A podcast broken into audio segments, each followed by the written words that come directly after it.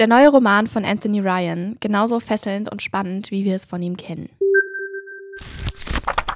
Heute sprechen wir über den neuen Roman von Anthony Ryan, Der Paria.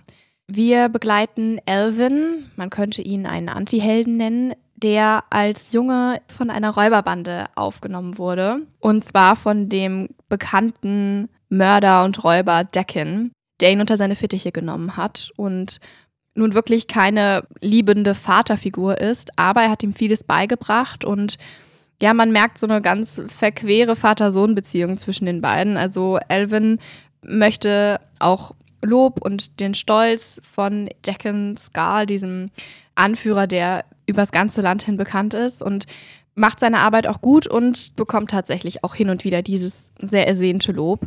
Allerdings immer natürlich in einem sehr rauen Ton, wie er eben in dieser Räuberbande generell herrscht.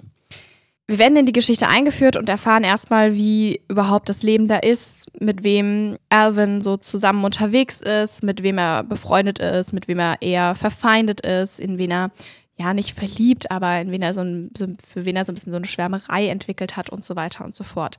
Also erstmal die Machtverhältnisse und Bündnisse, die erklärt werden. Ein gutes Stück weiter in der Geschichte wird die Räuberbande zerschlagen und ähm, Alvin muss fliehen. Er kann nicht mit dieser Bande weiter unterwegs sein. Das ist nicht möglich. Ihr werdet, wenn ihr es lest, erfahren, warum.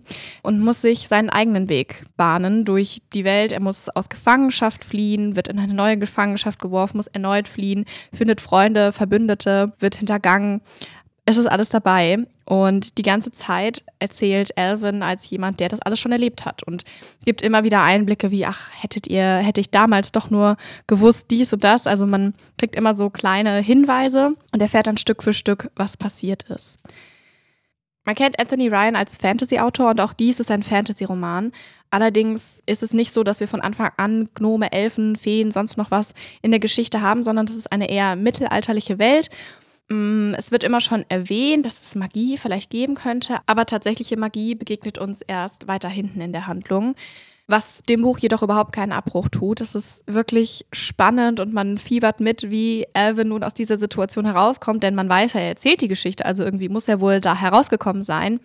Aber man ist bis zur letzten Sekunde wirklich ratlos, wie er es denn nun schafft und dann ist es immer sehr verblüffend, wie er da doch noch herauskommt.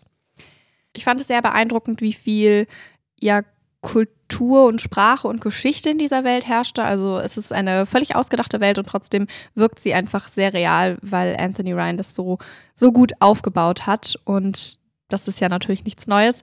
Ich fand das an dieser Stelle aber doch noch erwähnenswert. Und ich kann den Roman also allen Anthony Ryan-Fans empfehlen und all denen, die epische und düstere Fantasy-Geschichten mögen.